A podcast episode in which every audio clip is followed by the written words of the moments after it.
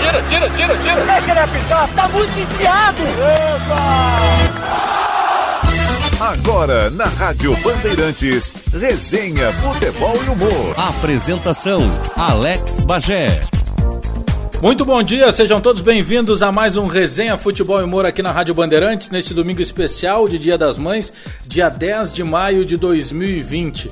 Um beijo em todas as mães que estão acompanhando o Resenha Futebol e Humor, até porque nós ainda estamos vivendo eh, em regime de. Eh, confinamento, né, em regime de distanciamento social, para quem pode trabalhar dentro de casa, que é o nosso caso aqui na rádio e na TV Bandeirantes, estamos no regime de home office. E eu quero aproveitar para agradecer a audiência de todos, que passa uh, a sempre crescer a cada domingo que passa, sempre das 10 às 11 da manhã aqui na Rádio Bandeirantes. O nosso Resenha Futebol e Humor sempre para Banrisul. O cliente Banrisul tem mais limite do Banri Compras para superar esse momento. Nossa parceria faz a diferença. Talco Pó Pelotense, agora também em jato seco, em aerossol, skin leve e saborosa, beba com moderação. Mandando abraço para toda a nossa produção, Henrique Lete, Tiger Junk, todos os homens da Central Técnica que tem a chefia eh, do Edson Leandro, com Vini Barassi, eh, com Norival, com Marquinhos, com todo o pessoal da operação de mesa.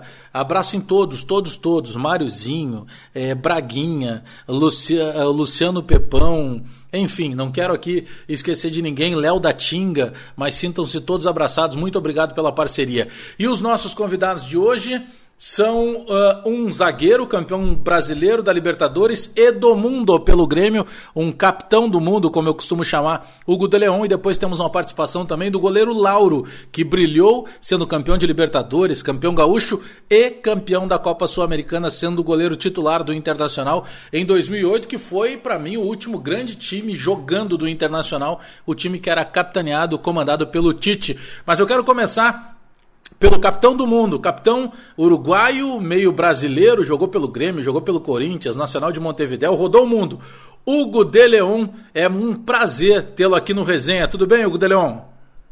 O prazer é meu, tudo bem, aqui em quarentena em Porto Alegre, como todo mundo. Tá trancado aqui em Porto Alegre também? Sim, sim, como estou morando aqui, tá, estamos esperando ver quando nos libera um pouco mais para poder circular. Bom, para quem não sabe, tu continua atleta, né? Agora, claro que não tanto do futebol, mas um atleta de beach tênis, né? Exatamente, encontrei a motivação né, do esporte no beach tênis a partir do ano passado, em Punta com um amigo gaúcho, o Rafael Leal, quem foi que me convidou, e a partir daí me integrei na Encol, com o grupo da, da Encol, e aí tenho jogado diretamente, já faz 16 meses que estou viciado nesse esporte. Eu te vi jogando em parceria com outro amigo meu, Paulo César Tinga. Nossa, grande parceiro, esse parceiraço, né? uma dupla, uma dupla que incomodamos bastante. uma dupla, uma dupla que entrosou perfeito, incomodamos bastante. Fizemos grandes jogos com o Tinga. Ele tem uma agenda mais complicada porque ele está com esses é, projetos sociais deles aí que envolvem muito tempo dele e da família. Mas quando ele tem tempo, a gente bate um, dá um joguinho com os amigos. Ah, e o pior é que o Tinga parece que tem cinco pulmões, né? Ou pelo menos o preparo é, físico segue ainda, né? Sim, sim. Não, não, não, é difícil ele deixar cair a bola. É difícil. Ele corre tudo mesmo. Ô, Deleon, tu começa a jogar futebol muito cedo, né? Já no Nacional de Montevidéu. É claro que tem a marca de, de ser campeão da América, mas tu começa muito cedo, tu começa muito jovem no time profissional, né?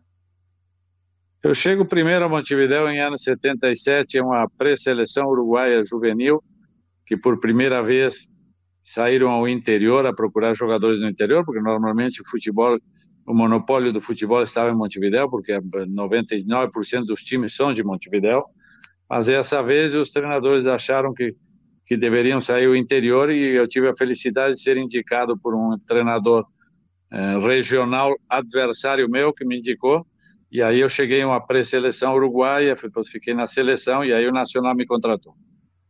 Tá, e como é que surge o interesse do Grêmio na tua contratação? Olha, o empresário argentino, vendo, aproveitando a oportunidade, eh, viu o, o, momento certo, porque o Nacional a gente tinha ganhado do Inter a Libertadores em 80, eh, e ele viu a possibilidade de, de, de, de, fechar esse negócio, motivar o Grêmio de trazer um jogador campeão que tinha ganhado justo em cima do Inter. E bom, foi uma árdua negociação e que por sorte em outubro eu assinei com o Grêmio, aunque só me integrei depois do Mundialito, dia 13 de janeiro. Aí tu chega no Grêmio e logo, logo pinta um Campeonato Brasileiro, depois pinta uma Libertadores, depois pinta o Campeonato Mundial. Ou seja, dá para dizer que desde a tua chegada, num período ali de três anos, vamos colocar assim, é, do, do, da, do, digamos, do teu aparecimento para a América do Sul até o título mundial, leva mais ou menos isso, uns três anos, né? Sim, é, nesses três anos foram os anos que, que, que, que o Grêmio teve a primeira etapa daqueles grandes títulos, né? Porque depois se repetiu em 95 e depois em 2017 e ficando só que a gente ficou com o título mundial, que é o único que tem daquele grupo, mas já repetiu aquelas grandes façanhas em três etapas e é por isso que o Grêmio está muito consolidado. Eu lembro de, principalmente, o meu pai, né, de te acompanhar naquele início dos anos 80, e ele sempre falava, distinto, hoje eu sou jornalista e declaradamente torcedor do Grêmio, e ele sempre dizia que eh, os dois zagueiros, que meu pai faleceu em 2002, e os dois zagueiros que ele mais viu jogar no Grêmio eram Hugo de Leon e Ayrton Pavilhão, porque ele sempre relatava que eram zagueiros que, quando precisava da imposição física, tinham, mas que eram zagueiros muito técnicos para a saída. Geralmente, quando a gente conversa com um zagueiro que foi muito técnico, ele diz o seguinte: Não, eu comecei jogando como meia, eu era um centroavante. Como é que foi o teu caso? Tu já começou jogando como zagueiro? Não, na verdade, eu era meia-direita, eu era oito. Eu estava numa pré-seleção, não, numa seleção da, da minha cidade, que jogava esses torneios do interior, é, e eu era meia-direita, era. Acontece que machucaram os zagueiros centrais, um, um foi vendido no, no, meio do torneio e o que melhor se adaptou a, a, a, a suprir, porque não podia trocar de jogador, fui eu e acabei eh, me destacando nesses jogos e, logicamente, justo no momento que estavam vendo e procurando jogadores para uma pré-seleção juvenil, fui indicado como zagueiro, mas meus começos e meu estilo de jogo era de meia. É, então está explicado. Está explicado porque até dá, dá facilidade, porque em muitos momentos não era um zagueiro, por exemplo, de. Eh, eh, hoje a gente fala, e eu sou muito contrário a isso, Teleon, que se diz assim: ah, o volante moderno, o zagueiro moderno, o ala moderno poxa, vocês praticavam esse futebol é, há muitos anos atrás de uma mesma maneira que se faz hoje. O futebol bem jogado, ele sempre existiu, ele não é uma novidade. Né? Não, mas eu acredito que na década de 80, essas características que eu tinha, estava o Mauro Galvão, estava o Ricardo Gomes no Fluminense, é, Dario Pereira no São Paulo, Luizinho no Atlético, tinha muitos jogadores que eram os volantes de armação a partir do momento que em que a equipe tomava a bola. Mas não era volante de armação porque dava um bom passe, é porque saía e participava do jogo. Hoje em dia, os zagueiros só dão um passe curto e ficam na defesa, ou seja, muito mais posicional.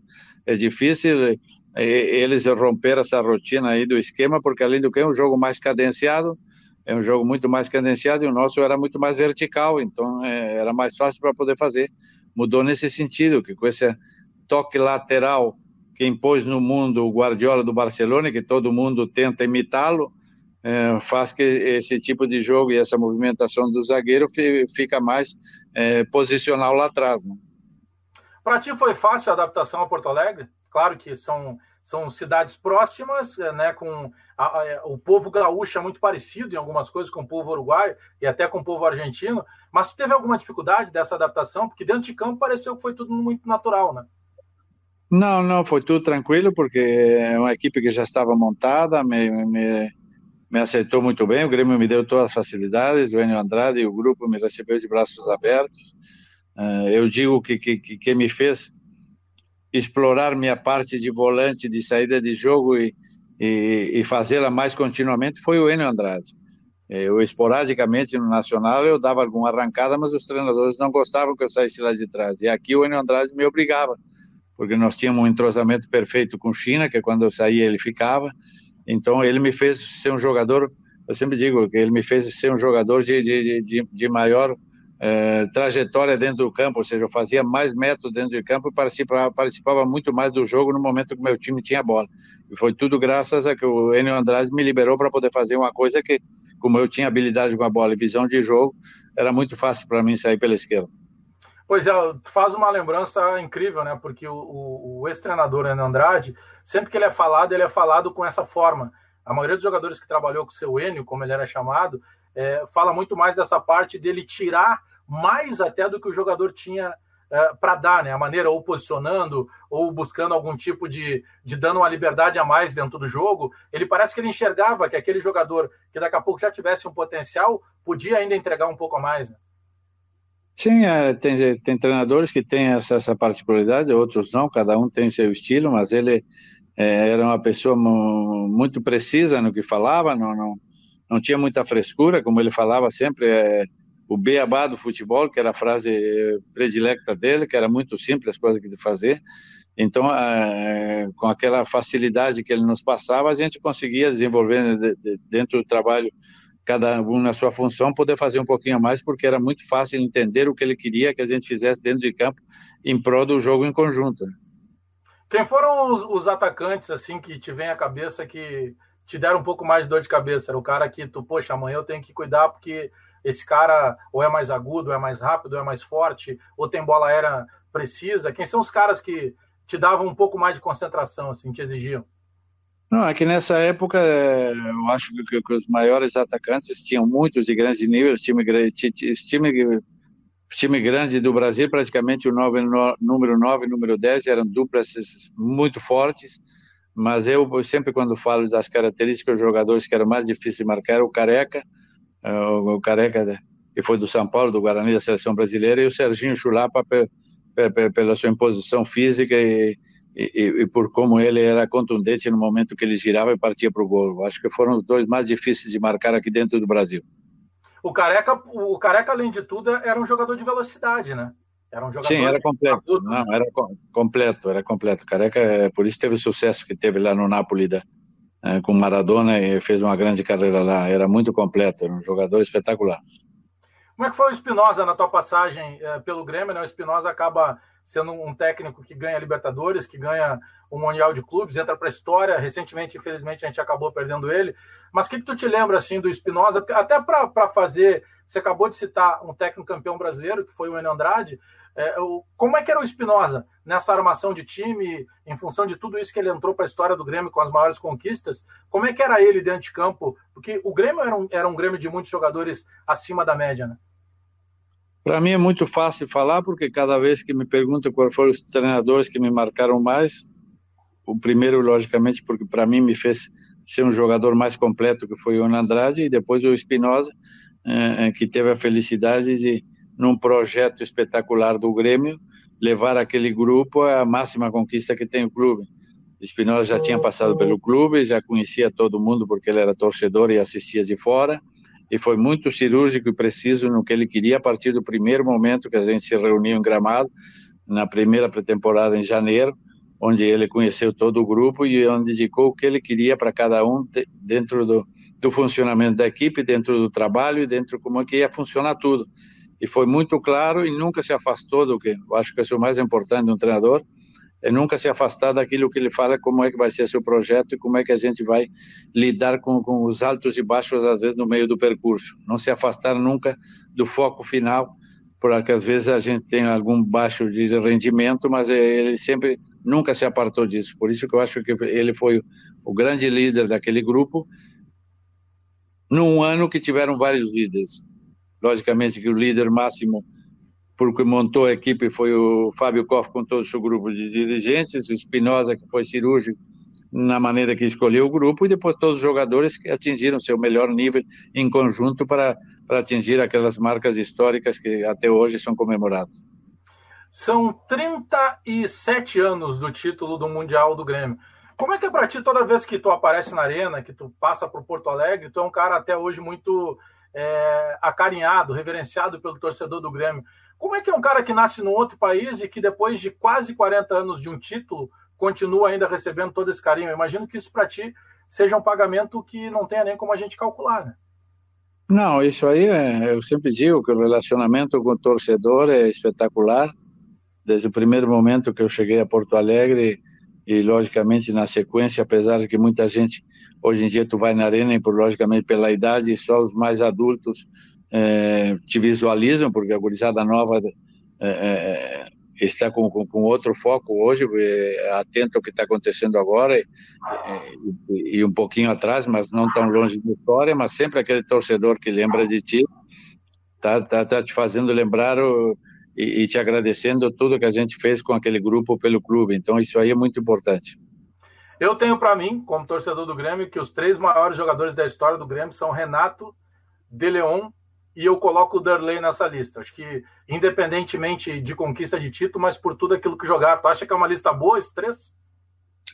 Olha, quando tem que escolher, sempre é, se, faz, se faz injustiça, porque foram tantos jogadores que deram muito para o Grêmio.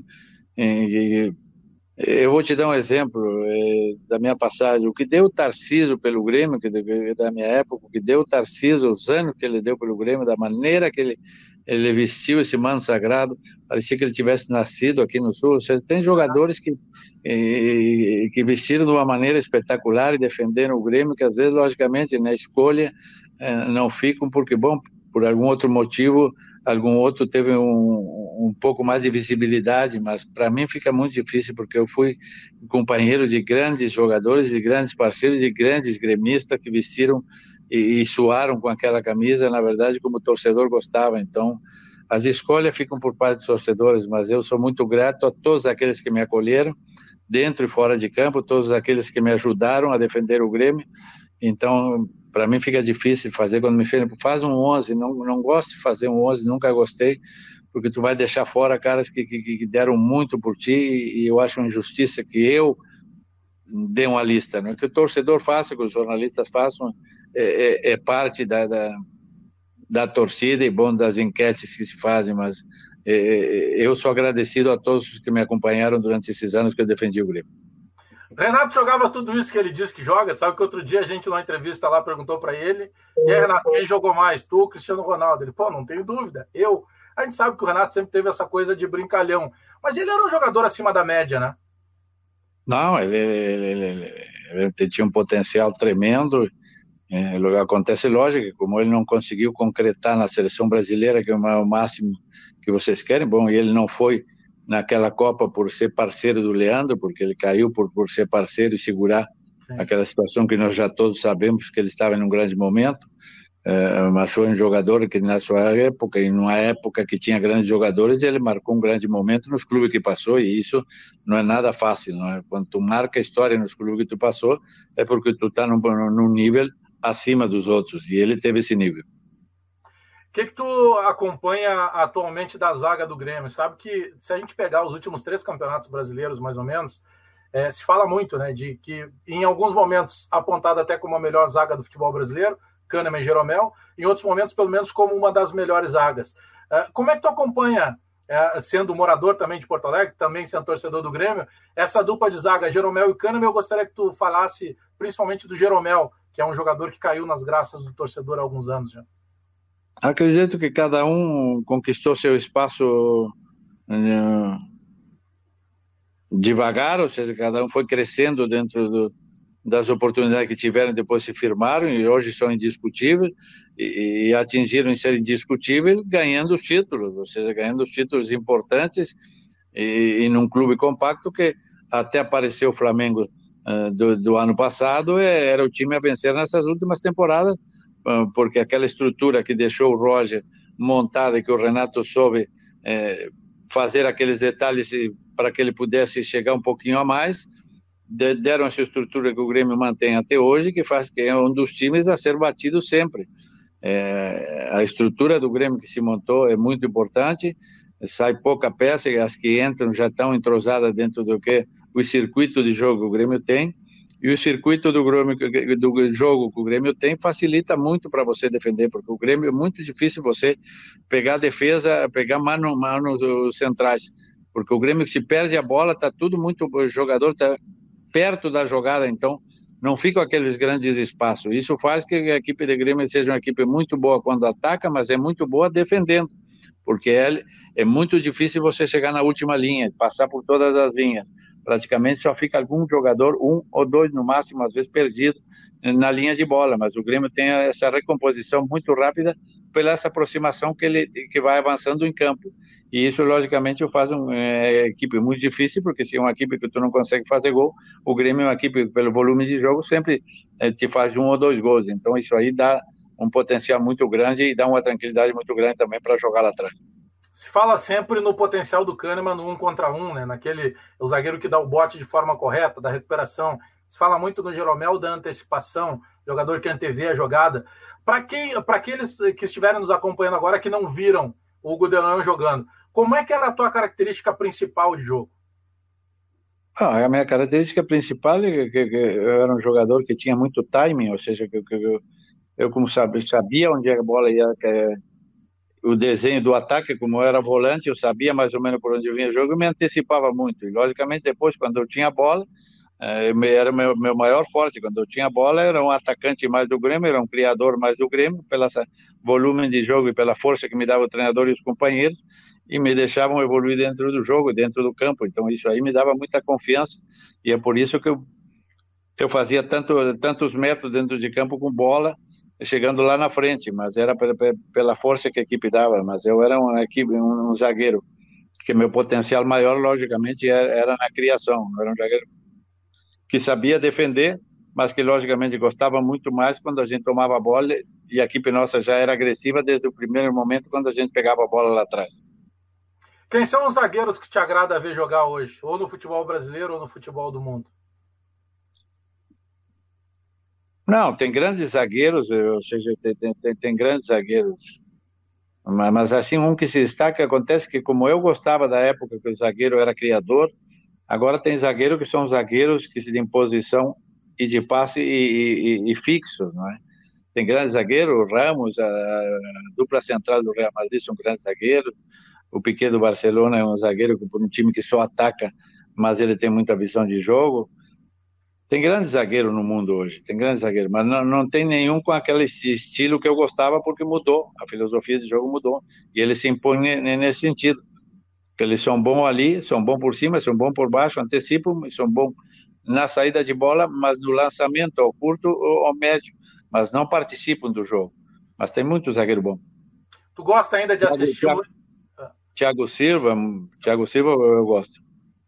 Tu gosta muito de assistir futebol ainda? Eu sei que agora na pandemia tá tudo parado, tá? Não, sempre assisto, assisto, assisto todos os torneios, logicamente aqui na Arena escolho os grandes jogos do Grêmio, como o Grêmio tem grandes jogos todos os anos, nos grandes jogos eu vou. Ah, mas se não, assisto pela televisão, porque todas as ligas hoje em dia que por televisão a gente pode ver, e, e, esse nível do que é a Liga de Europa é uma coisa, é um espetáculo, estou vendo todos esses brasileiros que são da seleção se destacando nesse futebol tão competitivo como é a Champions League. A qualidade do, do zagueiro brasileiro, você citou aí o, o, Thiago Silva, né, que hoje é considerado um dos melhores zagueiros do mundo, é, faz dupla com o Marquinhos, que é outro selecionável também da seleção brasileira. É, a qualidade te agrada do zagueiro brasileiro, do defensor brasileiro? Sim, me agrada porque são, são, são, são velozes, é, são jogadores que trabalham bem com a bola, de boa saída de bola em curto, uh, jogadores de muita personalidade, acostumado a grandes jogos, é, e isso é importante. O Brasil está bem servido nesse momento no, no, na zaga, ele tem várias reposições e, e, e acho que, que, é muito compacto nesse sentido daqui para frente o que possa acontecer na renovação mesmo uh, desses jogadores que a qualquer momento, logicamente pela idade, já vão ter que passar a faixa para outros. Né? O árbitro de vídeo, o VAR, ele chega para melhorar o futebol na tua visão ou nem tanto assim? Não, a teoria foi que ele, o VAR veio para melhorar. Acontece que aí tem alguns que estão achando que estão no bar. Bar com B de barzinho. Tem alguns que ainda não dá para entender como é que com tanta câmera eles conseguem fazer tanta lambança. E o mais estranho é que essas lambanças de bar acontecem só aqui por esses lados, por essas bandas, por Sul-América. Na Europa tu não vê essas lambanças com a televisão e com o VAR. O VAR veio para auxiliar os erros gravíssimos que aconteciam e que favoreciam os grandes times, as grandes seleções.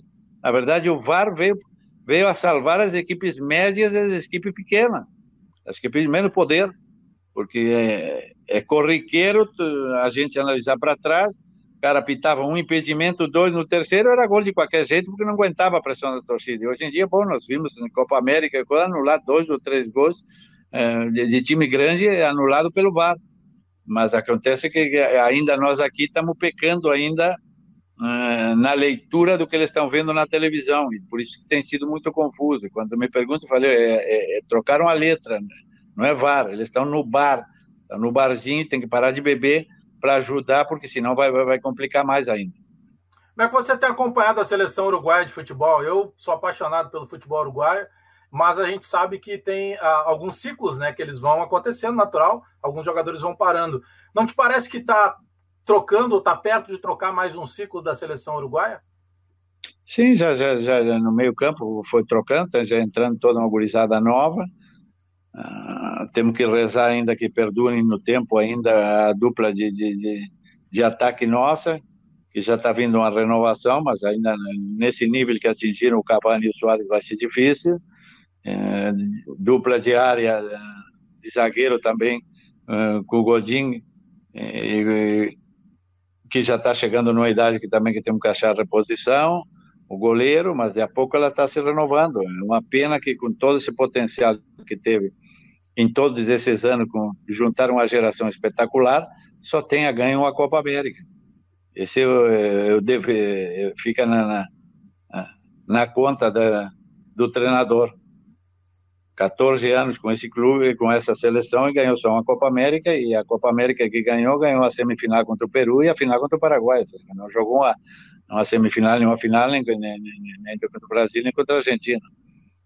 Mas, bom, tem agradado muitos porque não são uruguaios. O uruguaio que gosta de futebol não está satisfeito com o resultado. Pois é, você toca num ponto importante, né? Porque é, se fala daqui a pouco em vários jogadores e jogadores é, de mercado mundial. Se a gente pegar, você cita hoje, quem sabe é, seja o melhor ataque do mundo. Se a gente pegar por seleções, é, o Luizito Soares e o Cavani, né? Dois jogadores de excelência. Mas chama atenção que parece que, eu concordo contigo nesse comentário, por vezes, por mais que se valorize a seleção uruguaia, parece que a mídia, de certa forma, se conforma com uma seleção uruguaia que na prática não tem ganho, né? Sim, são... é, é que o mundo e o futebol, tá, tá eu sempre digo, está tá vivendo uma sensibilidade seletiva, Samuel. Vocês aqui, os brasileiros, criticam a seleção brasileira de vocês, foi, ganhou a Copa América, ganhou a Olimpíada, Bom, perdeu na Copa, porque na Copa não é fácil. Bom, imagina as críticas que vocês têm contra a seleção brasileira. E quando vocês falam da seleção uruguaia, vocês elogiam a seleção uruguaia. E a seleção brasileira ganhou muito mais do que a seleção uruguaia. Então, essa, igual que a imprensa no Uruguai. Só porque o time eh, jogou e participou e chegou numa semifinal e, e chegou em quarto lugar, coisa que já tinha chegado faz 40 anos atrás, é, esqueceram que o Uruguai foi grande porque ganhou os títulos. Então mudou essa sensibilidade e a maneira de, de você é, analisar ou criticar o rendimento dela mudou. Hugo da Leão, a gente ficaria horas e horas falando sobre futebol aí, obrigado. É, repito, para mim tu é um dos três maiores jogadores da história do Grêmio pela qualidade, pelas conquistas, pela entrega, mas principalmente pela postura que sempre tratou o Grêmio e não é à toa que o torcedor do Grêmio gosta muito da tua figura, e se daqui a pouco tem um menino que não é da mesma geração, alguém na família dele um dia disse, ou ele mesmo viu no histórico do Grêmio que teve um cara que acabou ganhando brasileiro, Libertadores e Mundial com essa camisa. Obrigado pela, pela gentileza de sempre aí e mais uma vez obrigado por tudo. Um grande abraço, Alex. Um abraço a toda a torcida gremista. Abraço, Hugo. Tchau, tchau. Agradecendo mais uma vez então a Hugo de Leon, um homem que acostumou ganhar eh, conquistas de Copa Libertadores da América, foi campeão, por exemplo, aquela final do Internacional em 80, quando o Inter jogou a final contra o Nacional de Montevideo, ali Hugo de Leon era campeão já da Libertadores com o Nacional de Montevideo. E inclusive ele tem tanta importância para o país dele, Uruguai, embora ele more aqui em Porto Alegre, que ele tem, uh, ele já foi, por exemplo, candidato a vice-presidente uh, do país dele, do Uruguai. Deixa eu aproveitar aqui para fazer um destaque sempre para os nossos patrocinadores. Muito obrigado pela parceria de todos. O Banrisul continua buscando melhor, as melhores soluções para enfrentar esse momento. Com o Banrisul Digital, você pode prorrogar seu empréstimo direto no aplicativo. Acesse o site e confira as opções Banrisul e você. Nossa parceria faz a diferença. A cerveja Skin é elaborada com ingredientes naturais e sem aditivos. Skin leve e saborosa, beba com moderação. Deixa eu aproveitar para chamar para conversa goleiro Lauro, que passou por muitas camisas pesadas do futebol brasileiro, jogou no Atlético, no Cruzeiro, é, jogou no Internacional, começou na Ponte Preta, passou pela Portuguesa, tem dois gols na carreira, embora seja goleiro. Tudo bem, Lauro? Seja bem-vindo ao Resenha Futebol e Humor. Tudo bem, Magé? Prazer participando mais uma vez uma programação junto a ti. Sempre papo muito bom, que rende, é gostoso, né? E, e, como você bem falou aí, né? Esse título aí é bastante lembrado não só por mim, né? Tive a oportunidade de estar participando ali ativamente, mas por todos os torcedores colorados. Ô Lauro, a gente fala em quarentena, né? Tá todo mundo de certa forma. Eu tô trabalhando de casa, fazendo rádio e TV de casa. Tu tá aí em Floripa, daqui a pouco vai conseguir viajar é, para São Paulo, mas é tudo diferente do que a gente está vivendo. E tu, mais do que ninguém, sentiu isso na pele, porque tu acabou sendo contaminado pela, pelo coronavírus. Exato, tive essa infelicidade, né? É, tinha uma viagem marcada para Berlim, Lisboa, Porto. Eu fui para Fortaleza no casamento de uma amiga, onde eu era o padrinho. Acabei cancelando a viagem e retornando para Porto Alegre, voltei com sintomas, né? É, ainda não tinha lá no Ceará o Covid estranhei bastante, né? Não sei como foi, foi pego, né? Tomando todas as precauções. É, com o meu histórico de atleta, passou de um resfriadinho, né? Tive algumas consequências aí, que, que fiquei ansioso aí por seis, sete dias, mas tudo em ordem. Saúde restabelecida. Mas os teus sintomas foram fortes? Tu chegou a, a passar por, por daqui a pouco uma dificuldade para respirar, algo um pouco mais forte, assim? as febre, cansaço, é, falta de cheiro, é, mas a mais complicada foi a falta de ar, né? Comprometeu um pouco a minha respiração, pulmão, é, mas nada mais grave, né? Queimava muito e, e mesmo após fazer o, o teste e ter negativ, negativado, é, ainda sinto algumas consequências disso, né? Me falta o ar ainda que eu tinha, né? Esse dia eu fui dar uma corrida e me faltou, fiquei muito ofegante.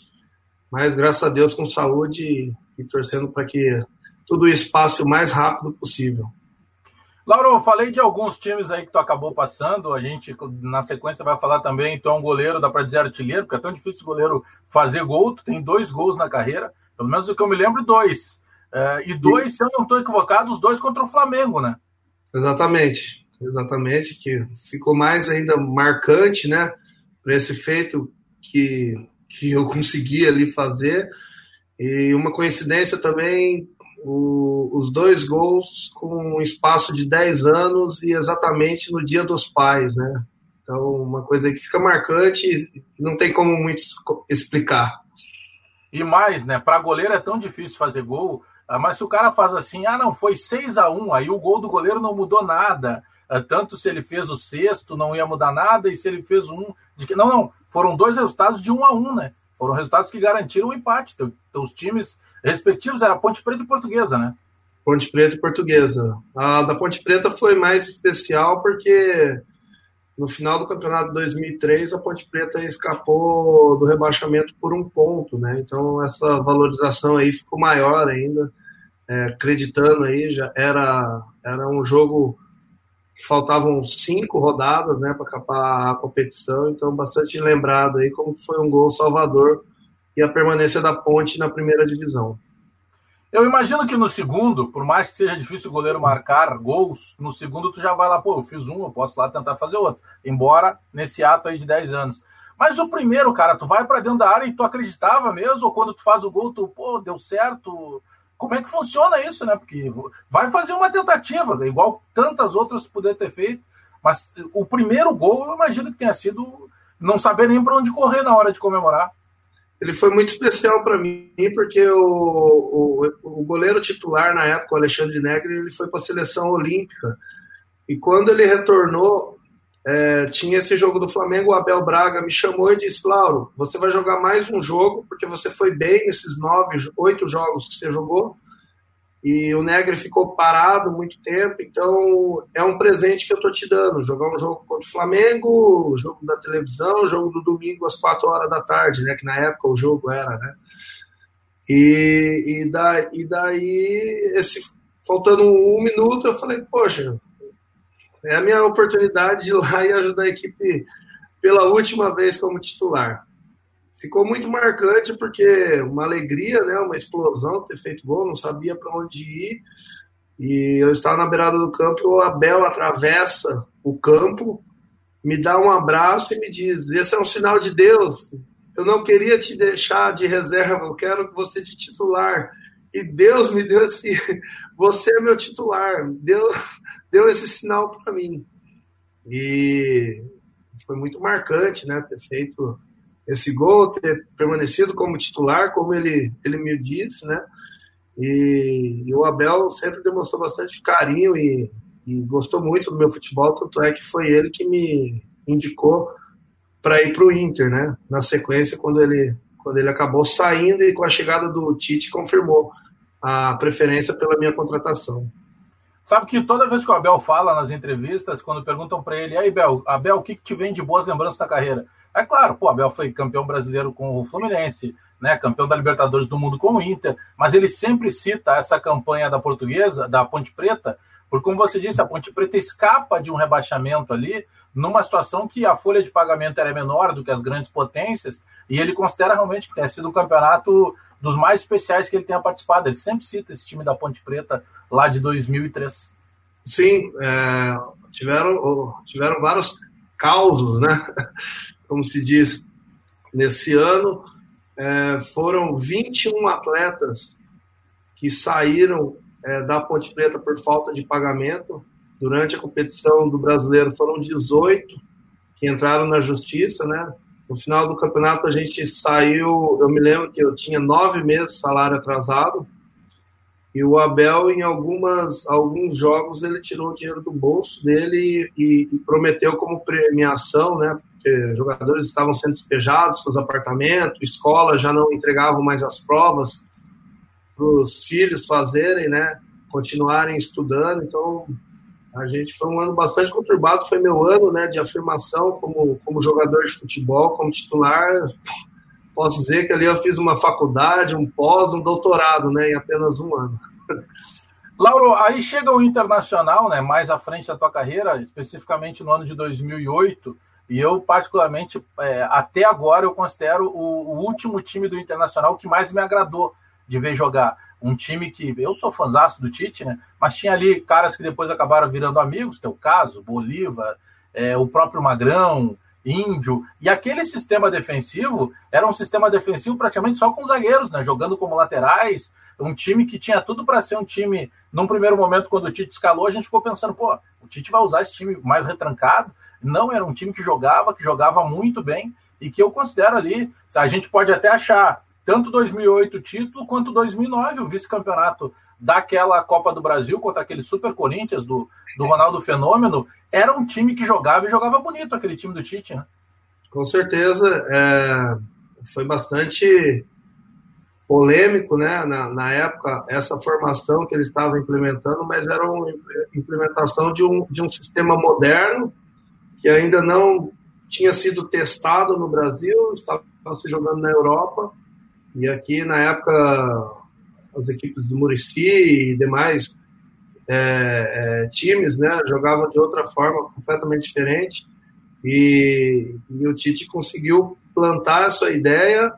É, o reconhecimento disso é que muita gente diz que, que, que o time do Inter jogar bonito daquele jeito é, não, não, não se tinha visto tão fácil.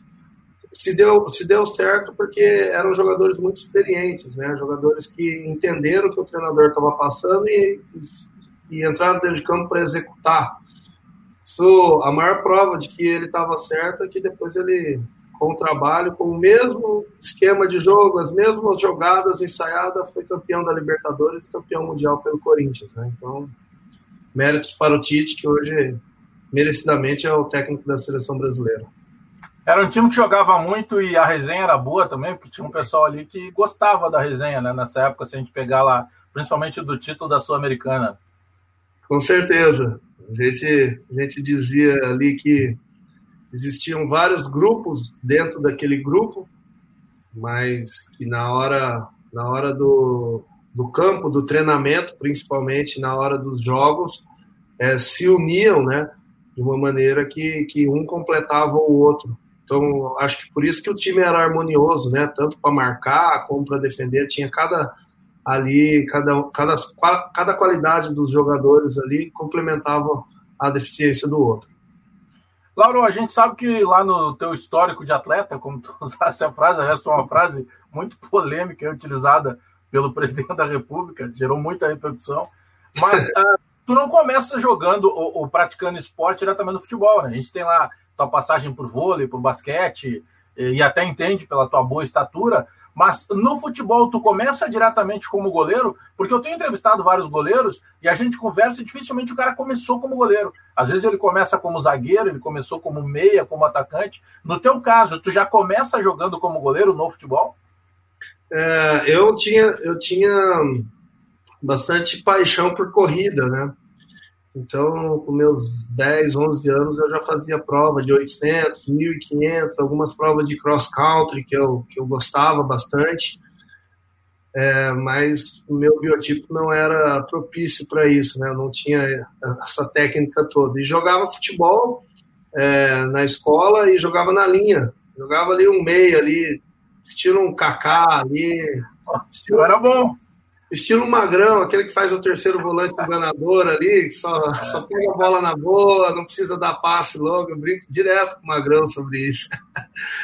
É, mas tinha uma escolinha que eu tinha o sonho de jogar nela, porque ela disputava jogos regionais, era viajava para outras cidades.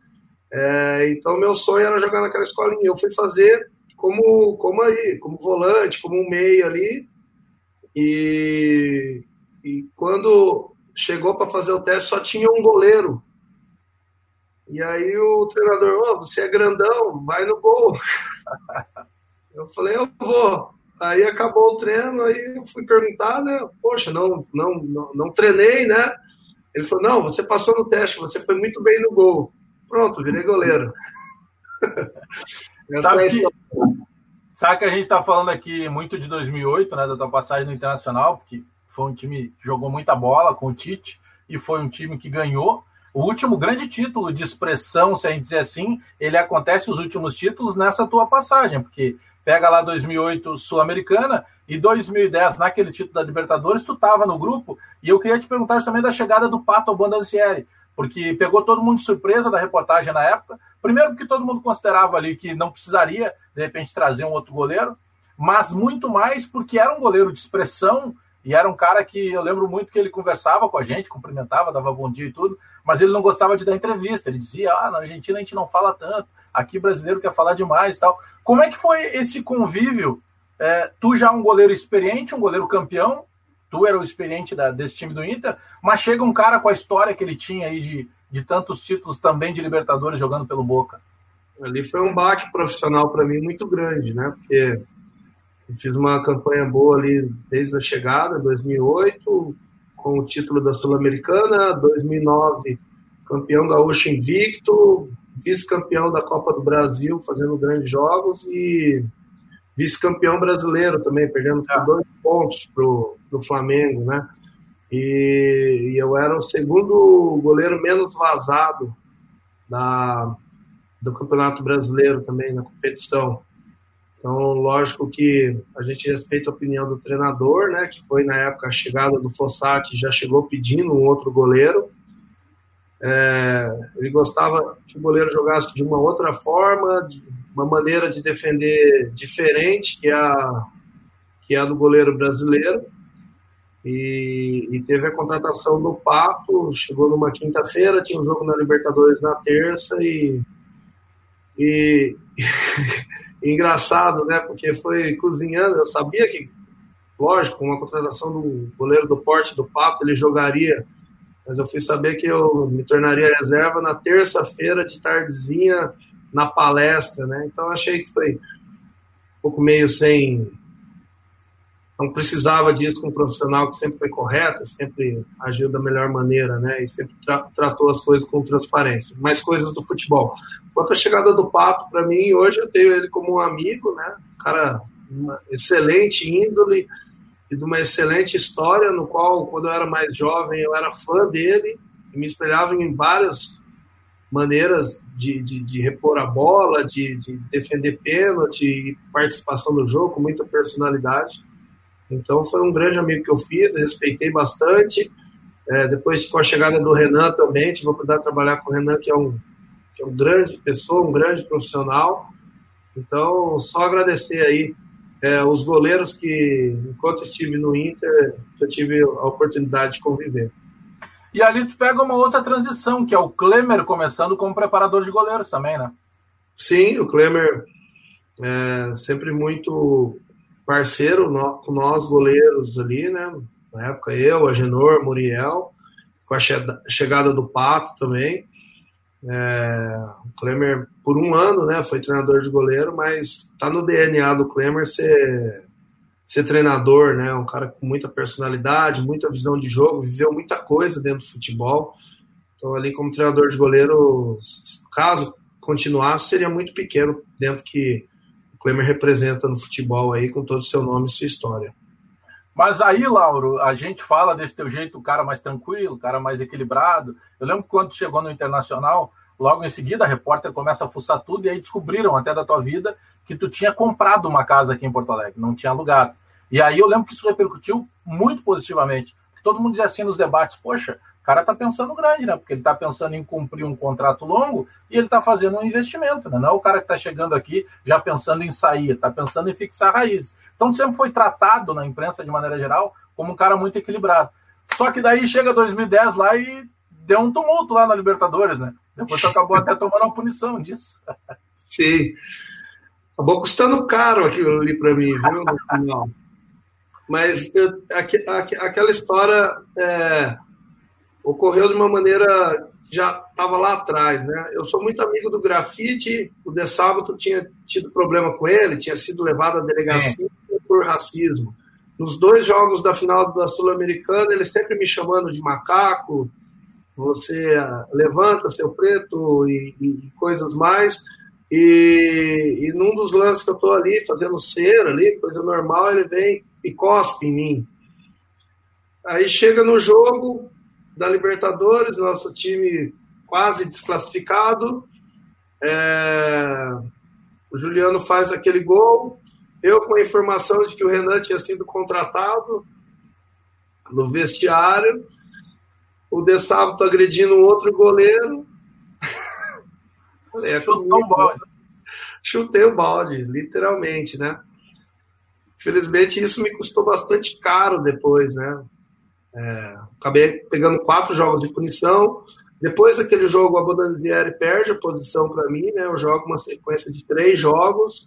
Naturalmente, ali o reserva do Renan seria, seria eu, mas com essa punição eu fico fora aí da semifinal e final do, do campeonato. Perco aí um bicho grande aí, né? eu tô rindo porque eu tô lembrando da, da, da, dos fatos. É um jogo até que fica todo mundo é o jogo da fumaça, né? O jogo lá da Argentina tava uma fumaça danada. E o Juliano, que depois acabou jogando até bem no Grêmio, ele entra no lugar do D'Alessandro, né? Ninguém entende nada quando sai o D'Alessandro, pô, mas vai sair o, o melhor jogador do time tá? Imagina o D'Alessandro, hoje ele é reverenciado, imagina isso há 10 anos. Só que eu, eu é, isso é, uma, é um sentimento meu, tá? Eu imagino que tu não ficou tão chateado assim quando o Fossati foi mandado embora. não, não. Foi uma, foi uma ação atípica, né? Porque o Fossati vai para a semifinal, mas acontece um episódio ali que marca né, a saída do Fossati, porque os jogos no Campeonato Brasileiro, o Fossati não estava bem. Então, na época, foi bastante comentado, né? Porque a gente ia jogar contra o São Paulo, um time brasileiro, e, e que se a gente ganha, a gente estaria no Mundial, porque o time mexicano tinha chegado lá, né? Chivas. Então, então esse jogo do São Paulo se tornou bastante importante. Fossati acabou saindo, mas sinceramente, do fundo do coração, não teve nenhum problema em relação a ele. É, futebol são coisas, são vitórias e perdas, né? E isso eu estou falando do fundo do meu coração mesmo. É, lamentamos a saída dele, até porque com o Fossati, que já foi campeão da Sul-Americana, Recopa, Libertadores, é, eu aprendi muita coisa como, como, com ele como treinador, é, mesmo com toda a diferença né, de cultura. Mas acabou dando certo, né? Graças a Deus, o Celso Rotti, com o seu trabalho, com, com a sua maneira de chegar no clube, de impor as suas ideias, a gente conseguiu aquele título que foi muito importante pegou uma época ali de muito adversário bom demais, né? De muito atacante de muita qualidade, tanto na Sul-Americana, Copa do Brasil, Campeonato Brasileiro. Quem eram os caras que mais traziam preocupação, assim, tipo, ah, amanhã eu vou jogar contra o fulano, eu tenho que cuidar, eu sei que o cara gosta de bater por baixo, ou eu tenho que cuidar se tiver bola parada perto da área. Quem eram os caras que mais traziam preocupação naquela época? Naquela época ali estava jogando jogadores é, consagrados no futebol brasileiro, né? Adriano, por exemplo, uma grande fase no Flamengo. É, jogar também contra o São Paulo era bastante complicado, porque tinha o Luiz Fabiano ali, que era um atacante de grande categoria, e demais, né? No Botafogo tinha é, outros jogadores também, que, que, não, que não vem agora rápido, mas, mas a gente também tinha muita gente boa ali, né? É, nosso, nosso sistema defensivo ali, ele era capaz de marcar jogadores ali. Eu me lembro muito bem que, que um dos jogadores que eu joguei de, da melhor de exercer a posição de volante foi o Edinho. Muitas vezes alguns criticavam, mas quem jogava com o Edinho, é, a gente comenta, meu, você jogou com o Edinho, né? Caramba, esse cara era fera, meu, esse cara é fera. Olha guarda, né? dele, olha o posicionamento dele, ele não, não tinha como passar a bola ali por ele, e depois entrou o, o, o Sandro no lugar dele. Jogava então, muito. Só, só, jogadores que, na hora do vamos ver, se igualavam ali né, na qualidade. Tinha o Washington também, atacante, que, que, que fazia gol de todo que era jeito. Então, eu joguei numa época aí que tinha muitos, muitos caras bons aí que faziam diferença dentro de uma partida. Essa época aí tu deve ter enfrentado, claro, 2009, Ronaldo Fenômeno pelo Corinthians, deve ter pego pelo Botafogo ainda o Dodô, né? Sim, com certeza. O Dodô e, era, e, era, ruim, e era sempre confrontos difíceis, né, com ele, né? então, eram jogadores aí que, que, que, faziam, né? Esqueci de citar o, o Ronaldo também, né? Que dispensa aí comentários. O goleiro trabalha demais, né, Laura? Porque o goleiro ele é solitário, né? Tanto que ele tem um preparador de goleiros, um treinador separado, ou seja, ele passa pelo crivo de dois treinadores, né? O primeiro que trabalha no dia a dia, o, o teu trabalho é totalmente diferente. É, você pega daqui a pouco um, qualquer jogador de linha, ele com um determinado desconforto, ele até consegue ir para o sacrifício e jogar. O goleiro dificilmente, né? Porque tu até joga com dor, faz parte do trabalho do atleta, mas tu tem que estar muito perto do 100%, né? O goleiro não consegue disfarçar, porque ele é muito exigido o tempo inteiro, né? Ô, Alex, você está tocando um assunto aí que é de, de, suma importância, né? A gente tem um trabalho de confiança muito grande com o nosso treinador de goleiro e hoje o futebol brasileiro evoluiu muito nisso. E o resultado está aí, né? Os goleiros brasileiros se destacando entre os melhores do mundo sempre.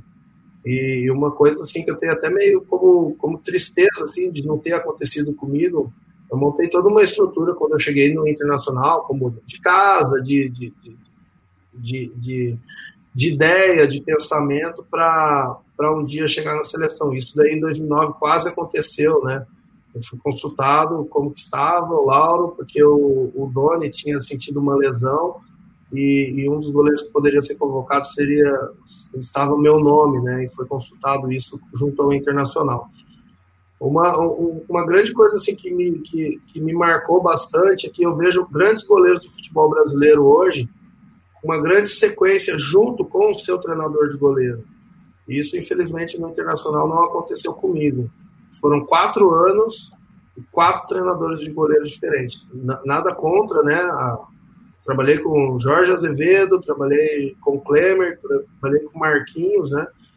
É, que dispensa comentários, mas eu estava fazendo um trabalho muito bom ali com o Ilo Roxo, com o Juliano Roxo, 2008 para 2009, e, e, depois teve a, essa quebra com a chegada do Jorge Azevedo, depois mais uma quebra com o Klemer, depois mais uma com o Marquinhos. E no futebol brasileiro, ou em qualquer lugar, dificilmente um goleiro consegue manter um nível de atuação e um nível de rendimento com tantas trocas assim. Então, para ver como que é o dia a dia do goleiro, né? Como que é o dia a dia da confiança do goleiro, de trabalhar é, aquilo que ele tem que melhorar, aquilo que ele tem que aprimorar, é, para sempre estar tá na ponta do casco, né? Então, por isso que, que é uma posição bem complicada, né? Diferente dos demais jogadores. A gente sabe que isso é um ponto que mudou muito, né? O próprio Inter está com o Daniel Pavan já há algumas temporadas, né? Tem uma sequência muito grande. O Grêmio teve uma troca agora, mas o Rogério Godoy ficou também é, cerca de seis, sete, oito anos seguido no clube. Isso é uma, uma situação que também mudou uh, um pouco, né? A gente vê até o treinador uh, principal sendo modificado, mas parece que os clubes começaram a entender essa necessidade da sequência do preparador de goleiros, né? Com certeza, né? Você vê aí o trabalho que o, que o Pavan está fazendo, né? Já, já se destacava muito o Pavan nas categorias de base do Inter, né? Subiam os goleiros para treinar no sub-19, sub sub-20, sub-23, pareciam já que, que já podia colocar um nele e jogar em qualquer clube, né? Vários exemplos aí estão. É, então, é, mostra a importância, os clubes têm, têm se dado conta disso, e mesmo quando chega um, um treinador, quer impor um treinador de goleiro, o clube está barrando, né? Porque para a formação de base de goleiros e para a continuidade de um bom trabalho precisa essa manutenção aí de, de, de sequência de trabalho. Com certeza. Lauro, eu ainda penso que dava para ti jogar mais um ano ou dois aí, mas tu resolveu parar. Parou oficialmente ou daqui a pouco pode acontecer algo diferente aí? Ainda não parei oficialmente. Oficialmente não. oficialmente não, mas eu, eu até pensei sobre isso, porque eu tenho um biotipo muito bom, nunca tive nenhum problema de lesão mais grave. É, questão de peso também nunca tive, né? Que é, que é um problema para goleiro. É, mas estou caminhando aí para parar, já estou já um tempo já sem jogar é, e projetando aí. Fiquei no, agora no ano sabático aqui, pensando bem em qual parte aí que eu posso estar tá, tá atuando dentro do futebol ou em outro tipo de mercado. Tu mantém contato ainda com, a, com essa boleirada aí dessa época de Inter lá de Sul-Americana? Eu digo principalmente desse ano de 2008, porque eu, por exemplo, toda vez que eu encontro com o general lá com o Bolívar, o Bolívar é sempre uma resenha muito boa, e a gente sempre lembra de alguma história da, da, daquela época ali, sempre teu nome acaba sendo citado em alguma resenha. É, tu continua com contato com essa rapaziada aí, Magrão, o próprio Bolívar? Todos eles. Bolívar, torcendo bastante para ele pela, pelo sucesso da carreira dele como treinador. Magrão, ele treina mais agora do que antigamente. Né? Falei para ele. Joga campo, faz jogo festivo. Eu falei, Magrão, volta a jogar logo que tá faltando. Você tá mal resolvido aí com essa aposentadoria sua. E o Magrão não sabe perder nem para o ímpar. É difícil, né? E, e tenho contato com o Kleber, com o Índio, com, com, com o Dali, com o Alex, então ficou um carinho muito grande aí. Falei com o Fabiano Heller, né? Figura Fabiano Heller. Então é uma galera boa aí, né? Que a gente guarda bastante carinho.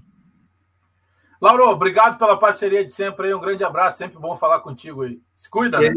Que é isso, Bagé. Estamos aí junto, cara. Deus abençoe aí, que, que rapidamente aí a gente acabe com essa pandemia, volte aí todos na sua função aí, aqueles que jogam futebol, aqueles que gostam de assistir futebol, possam estar aí exercendo a sua profissão. Fico o desejo. Aí, portanto, a nossa conversa com Lauro, ex-goleiro do Internacional, aliás, ex não, né? Porque ele oficialmente não encerrou ainda a carreira. E Hugo de Leon, capitão do primeiro Campeonato Brasileiro do Grêmio, da primeira Libertadores e também do Campeonato Mundial, fizeram conosco o nosso Resenha Futebol e Humor deste domingo aqui na Rádio Bandeirantes. Lembrando que você pode nos localizar nas principais plataformas de áudio da internet. Pode ir no Deezer, pode ir também lá no Spotify, que você procura ali Resenha Futebol e e localiza com facilidade os programas que a gente traz ao ar todos os domingos das 10 às 11 da manhã aqui na Rádio Bandeirantes. Sempre para Banrisul, talco pó pelotense, skin leve e saborosa, beba com moderação. A gente volta no próximo domingo, 10 da manhã. Feliz Dia das Mães para todas as mamães que estão nos acompanhando. Tá chegando aí o Domingo Esportivo Bandeirantes. Até mais, tchau!